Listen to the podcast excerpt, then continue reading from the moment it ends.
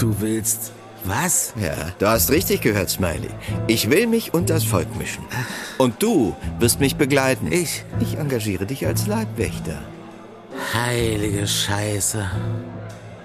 Timothy Truckle und Smiley Hepburn. Und die Stardust Bar im 1112. Stock des Nebraska. Melvin, Schon der Blick aus den Fenstern. das Übliche. Ich gebe zu, dass ich sofort wieder in die Staaten fahren würde, nur um diesen magischen Augenblick nochmal zu erleben. Bitteschön. Wo kann man schon Sonne und Mond sich begegnen sehen, seit Flugzeuge und Raumgleiter keine Fenster mehr haben?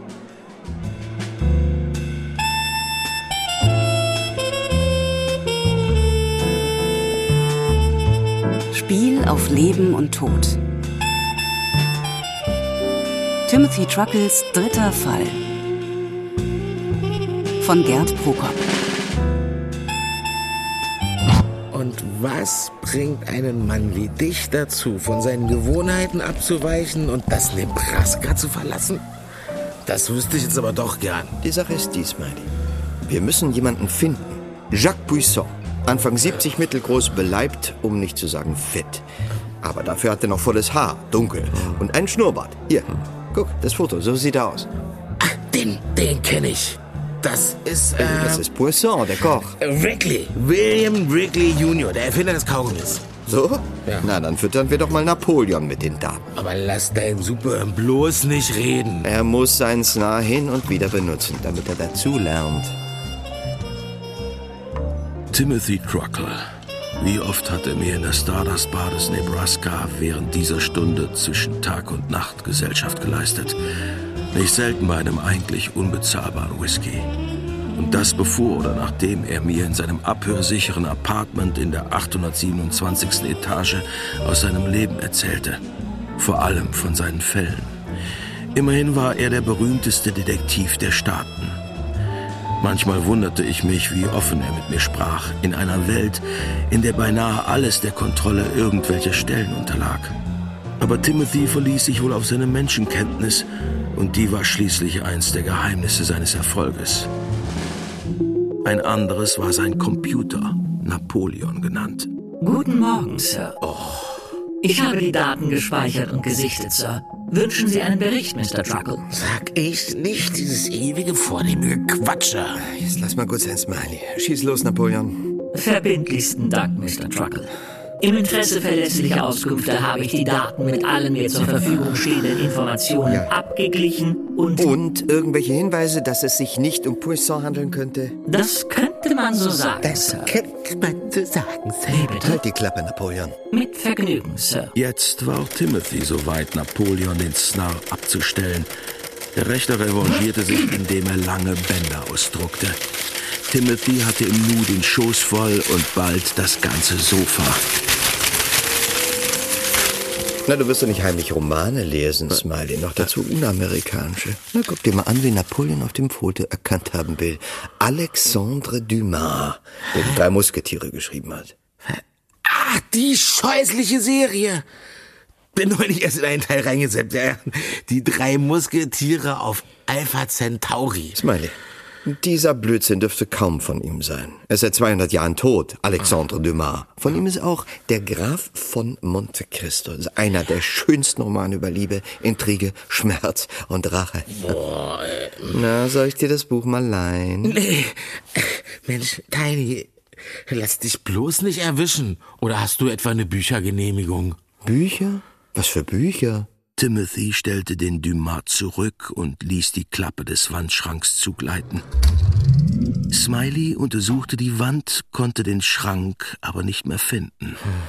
Was ist jetzt mit diesem komischen Vogel? Puissant. Er heißt Jacques Puissant und er ist der Leibkoch von Henry Ford VI. Ein kulinarisches Genie und ein besessener Spieler. Henry VI hat ihm in Fordsville einen eigenen Spielsalon eingerichtet und ein halbes Dutzend der gerissensten Zocker dazu engagiert.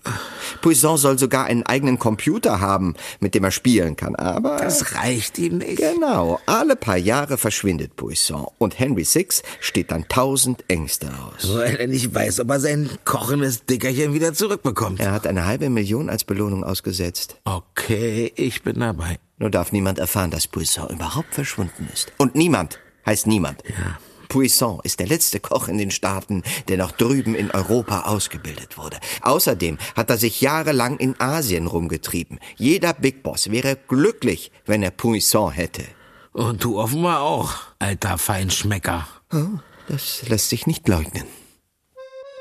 Timothy lief das Wasser im Mund zusammen, wenn er nur an die Köstlichkeiten dachte, von denen hinter vorgehaltener Hand gemunkelt wurde.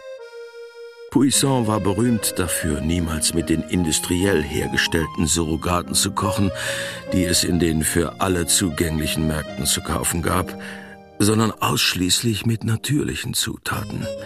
Und die bekam man in den Staaten seit langem nur noch mit besten Beziehungen und für viel Geld. Natürlich gewachsenes Fleisch von lebenden Tieren, langsam gereifte Käse, frisches Obst und Gemüse, Fisch, alles Dinge, die die allermeisten Menschen aus ihrem Küchenrepertoire längst gestrichen hatten und sich stattdessen geschmacksoptimierte Laborprodukte bedienen mussten. Ich weiß nicht. Irgendwas gefällt mir daran nicht.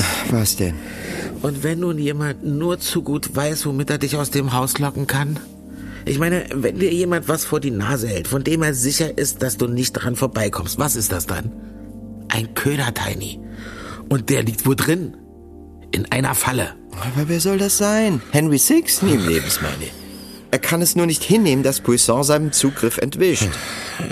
Ist er denn auf irgendwas besonders scharf, wenn ihn die Spielsucht packt? Und ich glaube, er sucht den Nervenkitzel, Smiley, als Ausgleich für seine diffizile Arbeit. Aber was sag ich Arbeit? Für seine Kunst. In Chicago gibt es tausende Möglichkeiten für Glücksspiel. Also, die Spielpaläste scheiden aus, glaube ich, da wimmelt es nur so von Polizei. Eher finden wir ihn in den exklusiven Casinos der oberen 10.000, wo keine Überwachung zugelassen ist. Oder im Gegenteil in einem dieser halblegalen Spielparks, wo man jederzeit in der anonymen Masse untertauchen kann. Er ist sicher schlau genug, um sein Äußeres zu verändern. Woran sollen wir ihn dann erkennen? Erstens an seinem Bauch, den kann er nicht verbergen. Zweitens an seinem Riechkolben, selbst wenn er die Röte überschminkt. Und drittens an seinem Schnurrbart. Na, den könnte er aber abnehmen. Wird er nicht, Puissant verdeckt damit ein paar Warzen auf der Oberlippe. Er ist eitel. Außerdem hat er auf dem linken Unterarm eine Tätowierung, einen Drachen. Ach ja, äh, und ihm fehlt das rechte Ohr. Ihm fehlt das rechte Ohr? Richtig, er hat es vor Jahren beim Mariana-Roulette verloren. Völlig verrückt. Das eine Ohr auf Farbe zu setzen, das andere auf Zahl. Eine Chance 1 zu 100, dass er mit beiden Ohren heil da rauskommt. Tiny, in den Spielparks treiben sich Zehntausende herum. Unsere Chancen stehen nicht mal 1 zu 100.000. Du hast mich vorhin auf eine Idee gebracht, Smiley. Sag allen Leuten, die du kennst, du sollst für eine Musketiershow ein Double von Alexandre Dumas auftreiben. Zeig ihnen den Abzug des historischen Konterfeis, 50 Dollar für jeden Tipp und 1000 für den richtigen. Und wir zwei werden uns außerdem mal in den Casinos der VIPs umsehen. Wenn man uns reinlässt. Nun, wir sind Mitglieder, Smiley. Du hast Identicats? Wie du weißt, habe ich mir unter meinen früheren Klienten ein paar ziemlich einflussreiche Gönner geschaffen, Du und deine Big Bosse. die mir in ewiger Dankbarkeit verbunden sind, zumal jeder hofft, dass ich ihm, was die Konkurrenz anlangt, immer noch nützlich sein kann. Hast du eigentlich einen modernen Frag? Nein, einen modernen Frack besaß Smiley Hepburn natürlich nicht. Wozu auch? Als First Class All Super Detective hatte er so ein aufgeblasenes Kleidungsstück nicht nötig und er brauchte es auch in diesem Fall nicht, denn Timothy Truckle besaß ja einen Dressomaten. Und während er Smiley losschickte, um die Dumas-Fotos unter die Leute zu bringen, entwarf er einen Schlachtplan. Als Smiley am Nachmittag zurückkam, führte Timothy ihm einen Truckle-Spezial-Wunderfrack vor. In Sekundenschnelle konnte er die Schöße in die Tasche stopfen, den Frack umdrehen und wieder anziehen, um nun in einem schäbigen Allerweltslook vor Smiley zu stehen. So, Meinst du? nur die Hosen können wir leider nicht umfärben, aber das wird schon reichen. Außerdem habe ich noch den hier. Nee, nee, nee, geh mir weg mit dem elenden Handkolerator. Aber Smiley, du wirst sehen, eine neue Haarfarbe gibt dir ein ganz anderes Selbstbewusstsein. Man muss ja nicht so angegraut rumlaufen wie du. Ich wusste gar nicht, dass du was gegen meine Haare hast. So, hier ist noch ein Ohrwurm für dich. Neuestes Modell, sehr effizient. Es reicht, wenn du mit geschlossenem Mund murmelst. Ich kann dich dann 500 Meter weit hören. Außerdem werden wir Westen tragen mit einem Sender für taktile Signale. Wenn du dir auf die Brust drückst, spüre ja. ich es auf dem Rücken. Ich habe eine Liste gemacht mit den Codezeichen, die ich mir ausgedacht habe. Oh Mann, oh Mann, was für ein Aufwand, man gar nicht zu befürchten steht. Naja, erstens, ich kann es nicht ausstehen, wenn mich jemand abhört. Zweitens dürfen wir in den Casinos keinen Aufsehen erregen. Und drittens fürchte ich, dass Henry Six mir seine Leute an die Fersen heften wird, um im entscheidenden Augenblick doch noch die Nase vorn zu haben. Ja. Hoffentlich können wir sie abschütteln. Ich will Poisson nämlich erstmal für mich.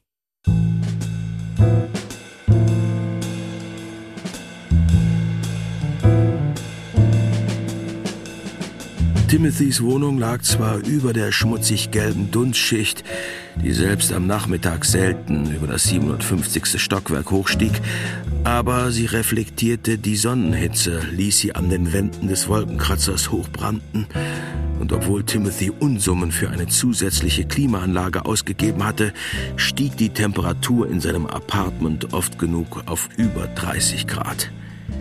Die Vorstellung, sich auf die kochenden Chicagoer Straßen begeben zu müssen, konnte nur durch den Gedanken an Puissants sagenumwobene Kochkünste wettgemacht werden. So, das hier habe ich noch für dich. Ein Spazierstöckchen. Apart. Kannst du dich noch an James Bond erinnern? So ich habe mir erlaubt, den Stock nach seinem historischen Vorbild noch ein wenig zu verbessern.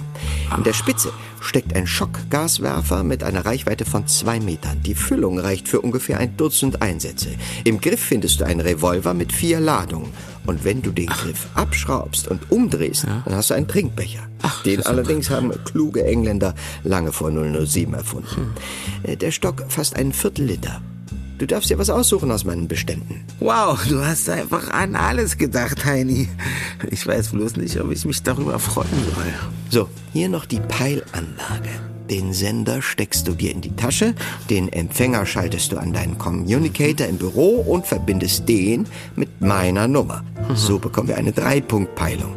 Und mhm. Napoleon weiß immer, wo wir sind. Sag mal, bist du wahnsinnig? Auf dem Betrieb überbezirklicher Funkanlagen steht die Todesstrafe. Ich spricht denn von einer Funkanlage. Das ist eine Notruffrequenz und sie ist von der Funküberwachung genehmigt. Hm. Eine für dich, eine für mich. Dass wir die Dinger umpolen, den Sender mitnehmen und den Empfänger installieren, das wird niemand merken. Und wie erfährt Napoleon, wenn die Kacke am Dampfen ist? Sobald beide Geräte schweigen, vergleicht er die letzten Koordinaten mit dem Stadtplan. Mit dem Stadtplan kantenverzerrt und nicht winkelgetreu. Damit wird Napoleon schon fertig. Ah ja. Was Timothy Smiley nicht verriet, dass er seinem maßgefertigten Computer die originalen Messtischblätter von Chicago eingespeichert hatte, mit allem drum und dran. Flughäfen, Brücken, Bahnhöfen, Industrieanlagen. Nur deshalb verlief er sich nicht, wenn er das Nebraska tatsächlich mal verließ. Denn normalerweise löste er seine Fälle von seinem Apartment aus. Die Suche nach Puisson allerdings forderte ungewöhnliche Maßnahmen. Er musste sich unter die Massen mischen, auch wenn klar war, dass da, wo mehr als ein halbes Dutzend Menschen zusammenkamen, sich allerhand Unvorhergesehenes zusammenbrauen konnte, wenn man unter die falschen Leute geriet. Welch ein Wahnsinn, einem privaten Gelüst zuliebe seine ganze Existenz aufs Spiel zu setzen. Sobald unsere Signale verstummen, ruft Napoleon Inspektor Hopkins an und teilt ihm mit, dass er soeben ein leider verstümmeltes Communic empfangen habe. Ah. Und dem ist zu entnehmen, dass Mr. Truckle sich dort und dort in Gefahr befinde. Ja, hoffentlich kommt er dann auch schnell genug. Apropos, wie bewegen wir uns eigentlich? Zu den Casinos mit dem Aerotaxi. Aha. Wenn wir in die Parks müssen, steigen wir in die U-Bahn um. Ha, Tiny in der Metro. Dass ich das noch erleben darf. Du darfst jetzt in dein Büro fahren und den Peilsender anschließen. Und dann ja. lernst du deine Codes. Ja. In spätestens zwei Stunden brechen wir auf.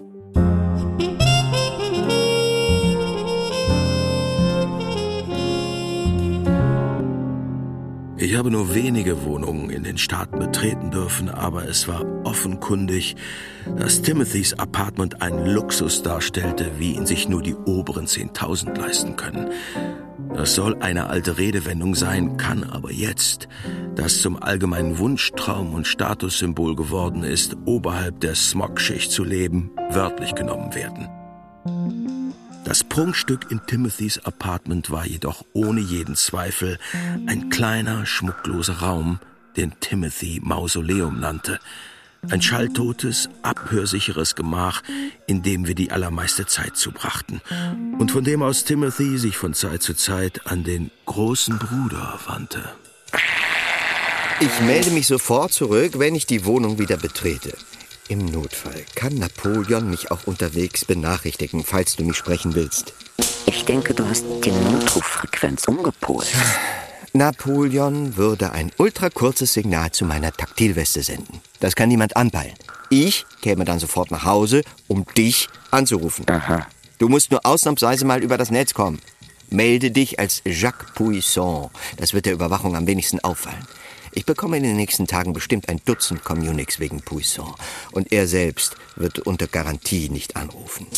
Ich instruiere Napoleon, dass er mir, sobald ein Puisson mich sprechen will, den Rücken streicheln soll. Ich weiß nicht, Tiny. Hast du mal daran gedacht, dass das alles eine Inszenierung sein könnte? Zugeschnitten auf ein verfressenes Genie. Das meinst du doch. Wenn du erst draußen bist, kann man dir was anhängen. Ist es das wert? Allerdings. Puisson ist der einzige Mensch in den Vereinigten Staaten, der mir zeigen kann, wie man ein Soufflé Fantastique zubereitet. Hereinspaziert! Hereinspaziert! Nicht so schüchtern! Meine Damen und Herren, lassen Sie sich verführen! Besuchen Sie die sieben Himmel! Die sieben Himmel waren eines von Chicagos 18 VIP-Casinos. Ein nackter, von Smog und Regen vernaubter, fensterloser Betonklotz. Die oberste Etage diente als Lande- und Empfangshalle. Von hier ging es dann Himmel um Himmel abwärts. Der fünfte lag schon unter der Erde. Meine Herren, was darf ich Ihnen empfehlen? Zu Beginn vielleicht ein Besuch in unserem Automatenrestaurant im ersten unserer sieben Himmel? Ja, ja, na, heute haben wir ein ganz besonderes Angebot für unsere Gäste. Ein italienischer Themenabend, jawohl. Die United Food Company stellt die Novitäten im Bouquet ihrer Tugenspezialitäten vor. Psch, psch, psch, psch. Basilikumpesto, ja, ja, Carbonata und Gremolata. Die Vorstellung, wie die Konzerne die geschmacklichen Nuancen dieser Köstlichkeiten in den chemischen Laboren der Nahrungsmittelindustrie über einen Kamm geschoren und darüber hinaus die differenzierte Textur der einzelnen Speisen zu einer monotonen Paste hatten zusammenschrumpeln lassen, ließ Timothy innerlich erschauern. Und danach vielleicht für die beiden Herren ein Knickknack, Sie wissen schon, ein amoröses Erlebnis. naja, in einem unserer, na? Nein. Unserer beiden Sexhimmel? Na, wäre das was, na? Besten Dank, aber nein, wir wollen weder Essen noch Sex. Und wir wollen auch keine Träume aus ihren Traumaten. Äh, aber- Und nein, wir wollen nicht in die psychedelischen Simulationskammern. Wieso eigentlich nicht? Ich wollte schon immer mal diese psychosensischen Illusionen ausprobieren, von denen alle Welt spricht. Nein. Da kannst du nicht nur in deine Kindheit zurück, da kannst du auch ausprobieren, wie sich ein anderes Geschlecht anfühlt, habe ich Schon gehört. vergessen? Wir haben noch einige Casinos vor uns, falls wir Poisson hier nicht finden. Toll. Ebenso wenig wie in den sieben Himmeln fanden sie Puissant in Disneyland oder im Casino de Paris. Stunde um Stunde durchstreiften sie die Säle, die rund um die Uhr geöffnet hatten und weder Tag noch Nacht zu kennen schienen. Ah, für heute ist mein Bedarf gedeckt, Smiley. Man kann ja gar nicht so viel essen, wie man kotzen könnte. Tu mir einen Gefallen und sieh dir die letzten Spielhallen alleine an. Okay, Ruf mich an, wenn du unseren Mann findest. mach ich.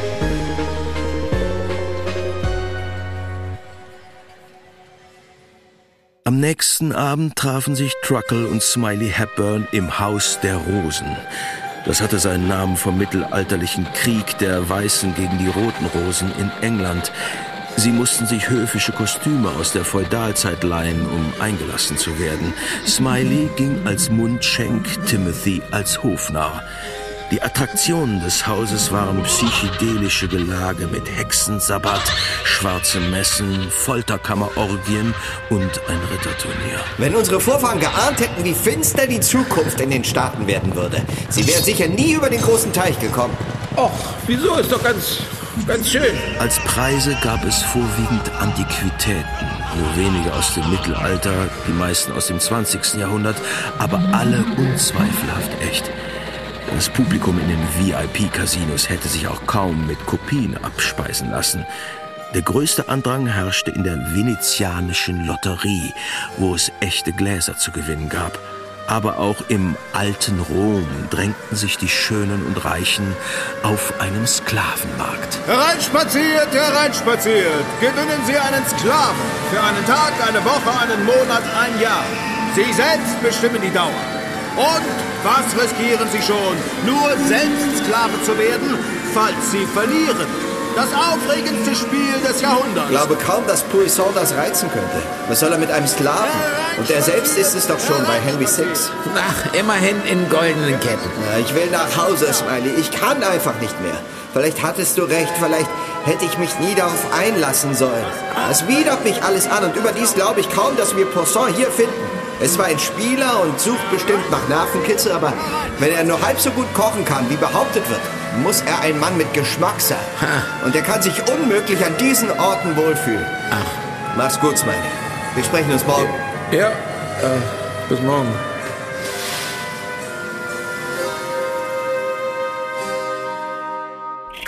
Nebraska, Texas, Salt Lake City, Ohio, Mississippi. Napoleon, Guten Morgen, Sir. lass das Geplänkel. Hast du was für mich? 372 Fehlanzeigen in Sachen Alexandre Dumas, Sir. Leider, Sir. Wenig erfreulich. In der Tat, Sir. Allerdings, Allerdings was? nun, Sir, die 373. Anfrage in Sachen Dumas hat ein Ergebnis erzielt. Mr. Hepburn hat zwei Gelegenheitsspione in Funny Hills ausgefragt, Sir. Sie haben ein entsprechendes Dumas-Double ausfindig gemacht und fragen an, ob es etwas ausmache, dass der betreffenden Person ein Ohr fehle. Timothy alarmierte Smiley und sie verabredeten sich in der Metrostation Funny Hills. Nie wäre einer von ihnen auf die Idee gekommen, hier auszusteigen. Jetzt hasteten sie durch die Spielstraßen und die Saloons des verrufenen Viertels, die doch nur Spiele für die kleinen Leute bereithielten und als Preise die üblichen Bons für Sauerstoffduschen oder Wasserkonserven. Jedenfalls, solange man nicht den Boden der Legalität verließ. Vielleicht da drüben. Im Tattoo-Duell-Salon? Poisson interessiert sich doch für Tätowierung, hast du selbst gesagt. Da glaube ich nicht. Sein Drachen hat er aus Asien mitgebracht. Das ist das Zeichen der goldenen Dünen, der höchste Meistergrad der indonesischen Kochkunst. Ah ja. Und dann entdeckten sie ihn beim Detroit Hazard. Er stand innerhalb der Absperrung und strich um die alten Wagen herum, die von hier aus mit Vollgas starteten und die etwa 300 Meter lange, von Menschen umsäumte Rennstrecke herunterrasen und so dicht wie nur möglich vor dem Abgrund stoppen sollten. Was um Gottes Willen tun die hier, Smiley? Ganz einfach. Sieger ist, wer zuerst ankommt und am knappsten vor der Schlucht stehen bleibt. Ja, sehr originell. Wenn der Wagen denn zum Halten kommt, einmal täglich, niemand weiß in welchem Rennen, werden bei einem der Autos die Bremsen manipuliert. Hoffentlich hat er sich nicht schon angemeldet. Komm! Äh, ja, Timothy du, boxte sich zur Absperrung durch, bis er in Reichweite von Puissant kam, wenn er es denn tatsächlich war. Der Mann trug einen weiten Umhang, der seine Figur verhüllte, und ein Kopftuch. Aber als er sich umdrehte, sah Timothy, dass dem Mann das rechte Ohr fehlte. Hey, Mister! Lust auf eine Wette? 1000 Dollar für den, der die originellere Tätowierung hat. Der Mann musterte Timothy, schenkte ihm ein geringschätziges Mundverziehen, zog den linken Ärmel zurück und enthüllte das kunstvoll ausgeführte Bild eines grünblauen Drachens mit roten Augen. Der Drache des goldenen Dün. 1000 Dollar, Mr. Winzig. Oder haben Sie was Besseres vorzuweisen? Nein, nein. Gewonnen. Hier, bitte. Oh, sogar eine 1000-Dollar-Note. Ziemliche Seltenheit. Was halten Sie von einem kulinarischen Duell, Monsieur Poisson? Sie wissen, wer ich bin? Jeder kann drei Gerichte bestimmen. Als Preis setze ich die verschollen geglaubte Beschreibung des berühmten Festmahls, das Alexander Niewski anno 1240 gab, nachdem er die Schweden besiegt hatte. Ich hörte davon. Vor ein paar Jahren wurde ein Pergament mit allen Details gefunden. Was? Und Sie wollen das Original haben? Nein, nicht das Original, aber eine beglaubigte Kopie. Die einzige in den Staaten. Sie sind interessiert? Dafür lasse ich das hier alle mal sausen. Los, kommen Sie, Mr. Winzig. Verschwinden wir, bevor die Rennleitung Wind kriegt. Als wäre ihm mit einem Schlage bewusst geworden, auf welchem Terrain er sich befand, nahm Puissant Timothy an der Hand und zog ihn hinter sich her. Kommen Sie weiter, kommen Sie. Dann wieder war es Timothy, der den schnaufenden Puissant zur Eile antrieb. Himmel, was machen Sie mit mir, Mr. Winzig? Truckle, mein Name ist Truckle. Timothy Truckle, kommen Sie. Wenn wir jetzt so weiterrennen, dann falle ich tot um, Mr. Truckle. Und dann können wir unser kulinarisches Duell gar nicht mehr austragen. Ehe sie sich versahen, fanden sich Timothy und Monsieur Puissant in einer Menge wieder, die aus den Unterführungen und halb verfallenen Baracken von Funny Hills hervorzuquellen schien. Menschen mit verbitterten, aber entschlossenen Gesichtern, Throwaways und Outdrops aller Altersstufen, der sogenannte Abschaum, Drogenwracks, die wohl unterste Stufe menschlichen Elends, hatte sich aus seinen Löchern gewagt. Aber waren es überhaupt Drogen, nach denen sie riefen? Vorsicht! Puissant! Vorsicht! Passt doch auf! Hier ist noch jemand! Ich nämlich! Lasst mich durch! Lasst mich durch! Puissant! Der Zug wurde dichter. Puissant schien von Timothy weggetrieben. Er wurde umgerissen, hatte Mühe, den trampelnden Füßen zu entgehen und sich wieder aufzurichten. Stand plötzlich allein in vorderster Reihe nur wenige Meter vor einer Kette Polizeipanzer. Links und rechts der Straße wuchsen Stahlplastwände aus dem Boden. Kleine graue Würste lösten sich von den Panzern, blähten sich auf, rückten unaufhaltsam vorwärts. Als sie Timothy erreichten und nach hinten schoben, waren sie schon zu Mannshöhe angewachsen. Timothy wollte davonrennen, aber er konnte sich nicht mehr bewegen. Lichtblitze flammten auf, Ultraschallstöße ließen seine Muskeln zittern, ihm wurde speiübel und in seinen Ohren hämmerte es.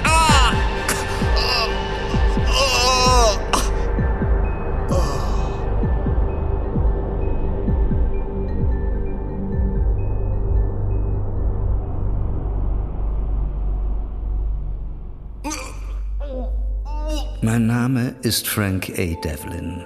Ein treffender Name, findest du nicht? Es liegt an dir. Denn frank und frei solltest du zu mir sprechen. Entscheide dich. Und Devlin, erinnert es dich nicht auch an Devil? Ein treffender Name findest du nicht? Es liegt an dir, ob ich für dich der Teufel bin oder ein Engel. Angel. Das A in meinem Namen steht für Angel. Also entscheide dich. Timothy versuchte sich zu erinnern, was mit ihm geschehen war, aber das Hämmern und Dröhnen in seinem Kopf wurde nur noch immer wütender.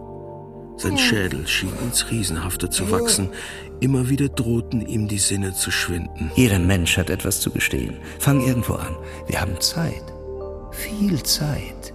Komm, Timothy. Erzähl. Sei aufrichtig zu mir. Er war in einer der berüchtigten Videokammern der NSA gelandet. Entscheide dich. Du kannst mir nichts verheimlichen. Erinnere dich, erforsche dich und dann erzähle. Und wenn du nicht reden willst, wer weiß, vielleicht hast du geschworen, dass nie ein Wort über deine Lippen kommen soll. Du musst nichts sagen. Dann schweige. Du musst es nur denken. Du musst nichts sagen, du musst es nur denken. Ich denke mit deinen Gedanken. Du kannst mir nichts verheimlichen. Nichts. Nichts, nichts. Also beichte. Oder ich lasse dich fallen. Oder ich lasse dich fallen. Timothy fühlte eine Bedrohung und er begriff weshalb. Er sank. Erst langsam, dann immer schneller. Er versuchte unwillkürlich, sich irgendwo anzuklammern, aber nirgends ein Halt. Sein Herz raste. Noch 100 Meter, noch 90, noch 80. Noch nie in seinem Leben hatte Timothy solche Angst verspürt.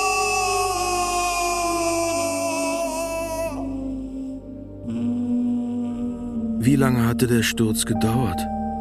Hatte es ihn überhaupt gegeben? War es eine Videoprojektion oder hatten Sie es direkt in sein Gehirn eingespielt? Da sind Sie endlich wieder. Also noch einmal. Mein Name ist Frank A. Devlin. Tatsächlich? Wir heißen hier alle Devlin. Der Name passt einfach zu gut. Trotzdem, von jetzt an, das verspreche ich Ihnen, werden Sie ganz individuell behandelt. Suum cuique, wenn Ihnen das was sagt? Jedem das seine. Ein alter Spruch. War es nicht die Inquisition, die ihn einführte? Sie irren. Er ist viel älter. Möchten Sie eine Erklärung abgeben? Sie wissen, wer ich bin. Also wissen Sie auch, dass ich nicht hierher gehöre. Es war ein unglücklicher Zufall, der zu meiner Verhaftung geführt hat. Ein unglücklicher Zufall? Tatsächlich? Ich bitte Sie, mich umgehend zu entlassen. Ich habe eine dringende Aufgabe zu erfüllen. Niemand landet zufällig bei uns, Mr. Truckle. Niemand. Und wessen werde ich beschuldigt? Mr. Truckle, ich bitte Sie. Ich sagte Ihnen schon, dass ich Ihre Intelligenz schätze, also enttäuschen Sie mich nicht. Wir beide können doch ohne zeitraubende Umwege zum Ziel kommen.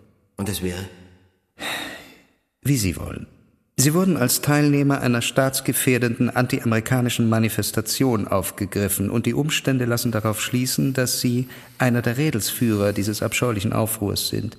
Als alle anderen längst versuchten davonzukommen, behaupteten Sie Ihren Platz an der Spitze der Demonstration. Um ein Beispiel zu geben. Es ist doch lächerlich. Ich bin zufällig da reingeraten. Jacques Puissant kann es bezeugen und Smiley Hepburn kann bestätigen, warum ich in Funny Hills war. Ach, da hätten Sie sich etwas Besseres einfallen lassen sollen, Mr. Truckle. Jacques Puissant hat Fortsville überhaupt nicht verlassen. Und was ist mit Hepburn? Ja, Smiley Hepburn. Hepburn ist offensichtlich klüger als Sie. Er hat gestanden. Was hat er gestanden? Geben Sie das Spiel doch auf, Mr. Truckle. Es hat keinen Sinn, leugnen zu wollen.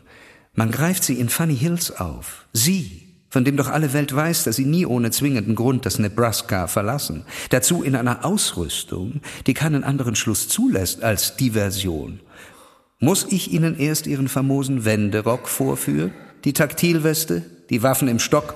Was suchten Sie derart ausgerüstet in Funny Hills? Ausgerechnet zu dem Zeitpunkt, da zum ersten Mal seit Monaten wieder eine Demonstration stattfand. Aber das sagte ich Ihnen doch bereits. Puissant! Hören Sie auf mit Puissant! Ich lasse Sie schocken, dass Sie wünschten, Sie wären nie geboren worden, wenn Sie noch einmal versuchen, mir diesen Bären aufzubinden. Puissant ist Koch und kein Bär. Wir beobachten Sie schon lange und sehr aufmerksam. Sie sind zweifellos ein erfolgreicher Detektiv der Upper Class. Aber nur das? Es könnte eine Tarnung für einen Bruder, ja für einen der führenden Köpfe des Undergrounds sein. Eine nahezu perfekte Tarnung. Sind Sie ein Bruder, Truckle? Bruder. Tut mir leid, wovon reden Sie? Gleich wird es Ihnen leid tun, Truckle. Timothy wurde von hinten gepackt, auf einen Stuhl gepresst und angeschnallt. Es begann zu stinken. Bestialisch. Auf einer der Videowände waren Dutzende von Schüsseln mit verlockend angerichteten Speisen zu sehen. Timothy blickte auf den Boden und es sah so aus, als stünde er mitten auf einem riesigen Tisch, auf dem die hundert besten Köche der Staaten ihre Meisterwerke aufgebaut hatten. Der Gestank wurde immer furchtbarer. Timothy musste erbrechen. Nun, Mr. Truckle, geht's wieder, ja? Ich fürchte, ich kann Ihnen wirklich nicht helfen. Geben Sie zu, Sie sind ein Bruder. Hm. Wer will dem Vertrauten der Big Bosse misstrauen? Andererseits, wer könnte besser spionieren und intrigieren als Sie? Müssen Sie nicht von Berufswegen mit Leuten aller Schichten zusammentreffen? Erfahren nicht gerade Sie eine Unmenge intimer und sogar geheimer Informationen von Ihren Klienten? Was wollen Sie von mir? Ich kann Ihnen nicht helfen. Sie besitzen Geld, Einfluss, Beziehungen, einen eigenen Computer. Nicht einmal den schlechtesten, wie wir wissen. Sogar einen abhörsicheren Raum, Ihr Mausoleum. Sie können Ihre Fäden nach überall spinnen, können ganz offiziell alle nur denkbaren Informationen einholen. Wem fällt es schon auf, wenn es nicht nur Fakten sind, die Sie zur Lösung Ihrer Fälle benötigen? Uns, Mr. Truckle. Uns macht auf Dauer niemand etwas vor. Niemand. Entschuldigen Sie, Mr. Devlin. Ich und ein Mitglied des Underground. Mr. Truckle, lassen Sie uns beginnen. Womit? Ihrem Geständnis. Ich habe nichts zu gestehen. Mein Leben ist wie ein offenes... Wollten Sie Buch sagen? Gut, fangen wir mit den Büchern an. Welche besitzen Sie? Ja, ja, ich habe Bücher. Ja, 82. Aber das sind alles nur Kochbücher. Wirklich? Keine Romane? Lexika, Fachbücher, Landkarten oder sonstige verbotene Drucksachen? Das stimmt nicht. Ich könnte jetzt ein paar Leute ins Nebraska schicken und ich wette, sie wären in wenigen Minuten überführt. Bitte, tun Sie das. Wir werden uns Ihre Wohnung sehr genau ansehen. Aber erst, wenn Sie bereit sind, uns alles zu zeigen. Von dem nun Folgenden blieben Timothy nur Erinnerungsfetzen, die in den Pausen, wenn man ihn badete oder fütterte, aufwallten und wieder versanken.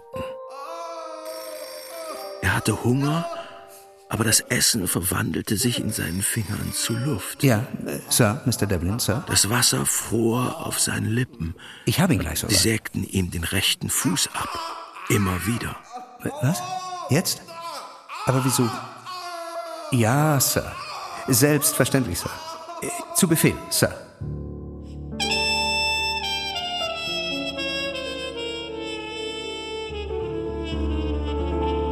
Plötzlich war der Spuk vorbei. Timothy glaubte zu träumen, als er die Augen aufschlug. Er lag in einem weiß bezogenen Bett. Auf seinem Nachttisch standen Rosen und ein Glas Juice. Er griff nach dem Glas und wunderte sich, wie leicht ihm das fiel. Dann nahm er sich den Spiegel, der auf dem Tisch lag, zögerte lange, ehe er hineinblickte und war überrascht, den alten Timothy Truckle zu sehen. War alles nur ein fürchterlicher Traum gewesen?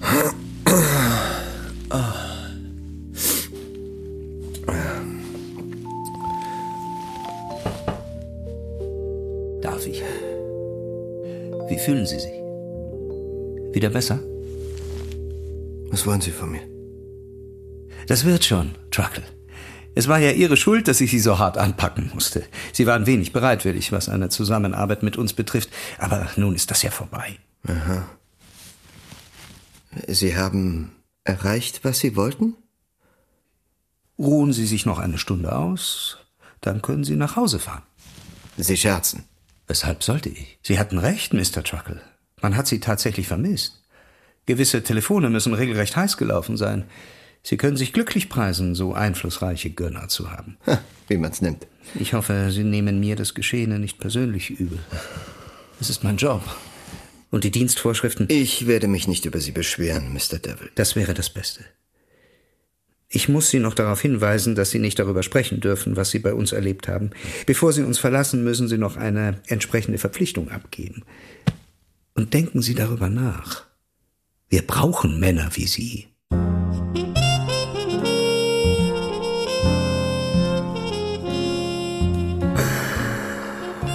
Das war verdammt knapp, Tiny. Wenn du auch eingesperrt warst, Smiley, wer hat dann eigentlich meinen Klienten mitgeteilt, dass ich in die Hände der NSA geraten bin? Ich war so frei, Sir. Wie bist du denn auf diese glänzende Idee gekommen, meine kleine Registrierkasse? Ein paar logische Operationen, Sir. Allerdings brauchte ich geraume Zeit, um die von Ihnen blockierten Schaltungen zu überbrücken. Fast hättest du zu lange gebraucht. In Anbetracht der begrenzten Möglichkeiten, die Sie mir zugestanden hatten, finde ich 20 Stunden durchaus angemessen. Es kam fortwährend das Signal Kapazitätsüberschreitung oder Kompetenzüberschreitung. Moment, 20 Stunden? Wann hast du denn meinen Klienten mobilisiert? Vorgestern, Sir. Kurz nach Mitternacht verstummten Ihre Signale. Darf ich fortfahren? Ja, los jetzt, wir sind gespannt. Sie waren beide in einem schwarzen Loch verschwunden. Meine Speicher schienen zuerst diesen Begriff nicht zu enthalten. Dann jedoch stieß ich im Zusammenhang mit einer früheren Recherche darauf, dass damit die NSA gemeint sein könnte. Ich stellte daraufhin weisungsgemäß die Verbindung zu Inspektor Hopkins her und gab ihm den Text des Communix durch. Inspektor Hopkins bedauerte, nicht zuständig zu sein. Typisch. Ja, mal ganz typisch. Smiley, Smiley, lass Napoleon ausreden. Danke, Sir. Ich überprüfte daraufhin sämtliche gespeicherte Personen und stellte die Prioritäten fest. Danach ergab sich eine Liste von 142 Personen. Und die hast du alle informiert? Selbstverständlich. Ich hoffe, Sie billigen meine Handlungsweise, Sir. Ich billige. Ich könnte dich küssen, Napoleon. Wie bitte? Das war ein Lob, du Platine. Danke, Sir. Darf ich noch etwas bemerken, Sir? Später, mein Lieber. Sir, Später. Es ist wirklich wichtig, Sir. Halt die Klappe, Napoleon. Ich möchte wissen, wer bei der NSA interveniert hat. Es muss sehr weit nach oben gegangen sein. Hm, Aus den Regionen wirst selbst du nichts erfahren, Tiny. Haben sie dich eigentlich auch so geschunden? Ich habe gleich gesagt, dass ich bereit bin, alles zu gestehen, was die wollen. Aha. Ja. Mich haben sie für einen Bruder gehalten. Ah ja?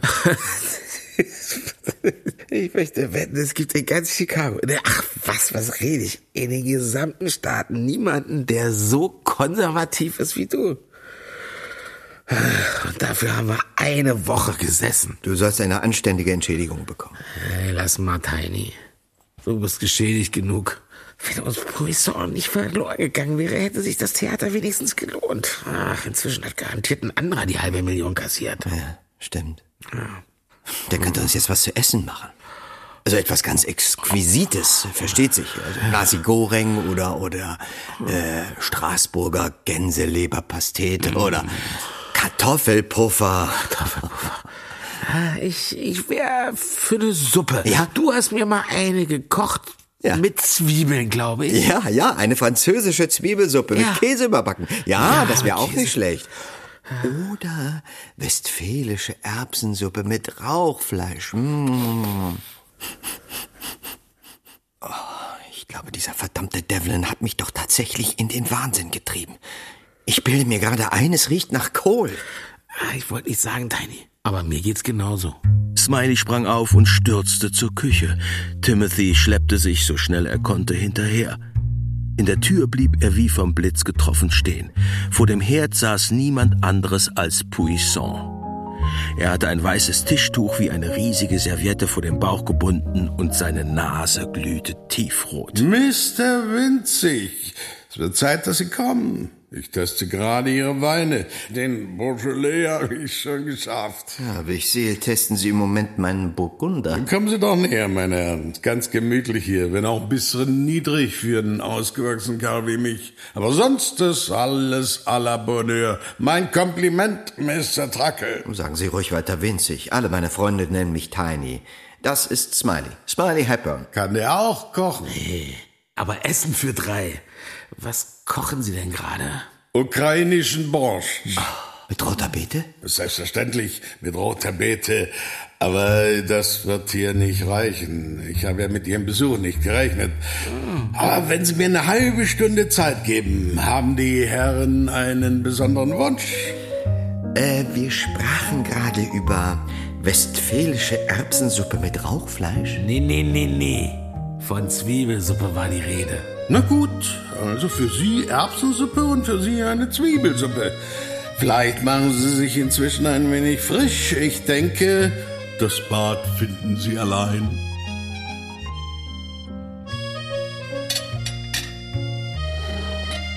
Doch obwohl Puisson ganz wunderbar gekocht hatte, konnte Timothy kaum etwas zu sich nehmen. Die Erinnerungen an seine Erlebnisse bei der NSA nahmen sofort wieder Gestalt an, vor allem die olfaktorischen, was ihn seine Fragen zur Zubereitung eines Soufflé Fantastique vorerst aufschieben ließ. Aber Smiley hatte ausreichend Appetit und enttäuschte Puisson nicht. Mit gut gefülltem Bauch trat er wenig später den Heimweg an. Timothy und Puisson hingegen machten es sich bei einem Glas Whisky im Arbeitszimmer bequem. Also das wollte mir Napoleon immer wieder mitteilen. Wie lange sind Sie denn schon hier? Seit jenem Nachmittag, an dem wir uns verloren haben. Und wenn ich mich nicht täusche, ist heute der siebente Tag. Sie hatten doch gesagt, dass Sie im Nebraska wohnen. Und wie Sie heißen auch. Und als ich mich an Ihrem Apartment meldete, ging die Tür auf und ich ging durch. Sehr unvorsichtig, Monsieur Puisson. Machen Sie das immer so, Ihre Gäste gefangen nehmen. Napoleon hatte keinen Auftrag, jemanden hereinzulassen. Das hat er mir auch gesagt. Und dass er ebenfalls keinen Auftrag hätte, mich wieder gehen zu lassen. Und eine Eigenmächtigkeit sei genug. Ich wollte mir mit Gewalt Ausgang erzwingen, aber... Was hat Sie davon abgehalten? Als ich ihr Apartment besichtigte, stieß ich auf die Küche und die Weinvorräte. Sind Sie sehr sauer? Wegen des Beaujolais? Ich konnte einfach nicht widerstehen. Ich bin froh, dass Sie da sind. Sie haben es hoffentlich nicht eilig. Schön wär's, Tiny. Aber Henry Six würde uns das Leben zur Hölle machen. Ich muss wohl zurück in meinen goldenen Käfig. Das ist der Fluch der Genialität in unserem gelobten Land. Man verliert sofort die Freiheit. Sie sollten wenigstens Ihre Rezepte allgemein zugänglich machen. Es ist doch eine Schande, dass eine solche Kunst nur einer Handvoll Menschen zugutekommt. Das darf ich leider nicht. Ich habe mich mit Haut und Haaren verkauft.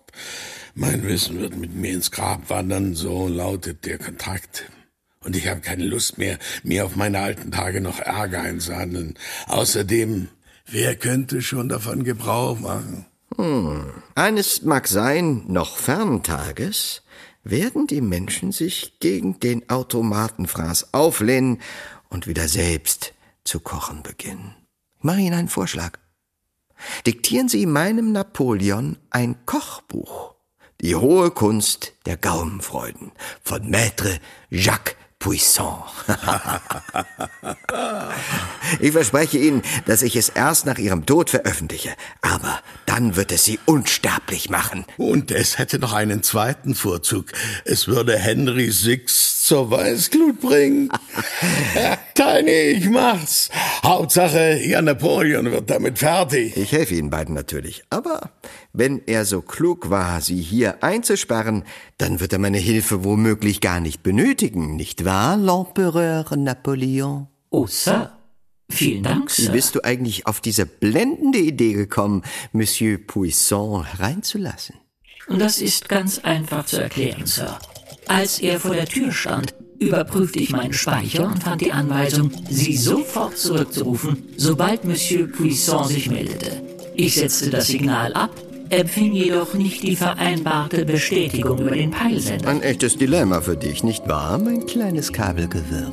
Da Monsieur Puissant der Einzige war, dessen wegen ich Sie benachrichtigen sollte, schlussfolgerte ich, dass er von äußerster Wichtigkeit für Sie sein musste.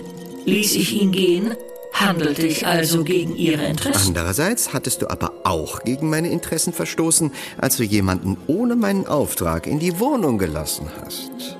Ich entschied, dass die erstgenannte Zuwiderhandlung mit einer Wahrscheinlichkeit von 60 zu 40 die geringfügigere sein würde.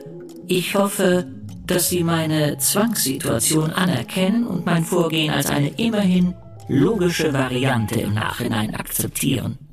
Ich akzeptiere Bonaparte.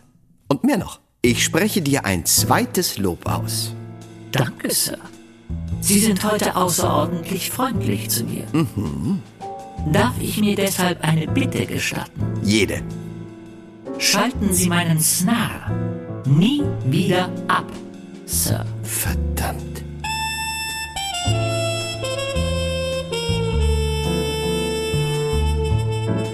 Spiel auf Leben und Tod. Timothy Truckles dritter Fall von Gerd Prokop. Hörspielbearbeitung Katrin Wenzel.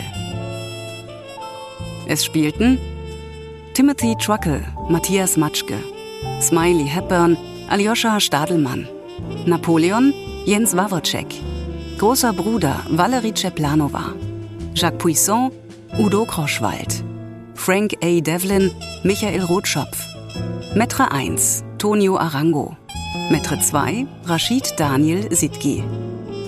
Erzähler Bernhard Schütz. Dramaturgie Stefan Karnis. Musik Martin Hornung. Schnitt Christian Grund. Ton Holger König. Regieassistenz Hanna Bickhoff. Regie Wolfgang Sesko. Produktion Mitteldeutscher Rundfunk 2022.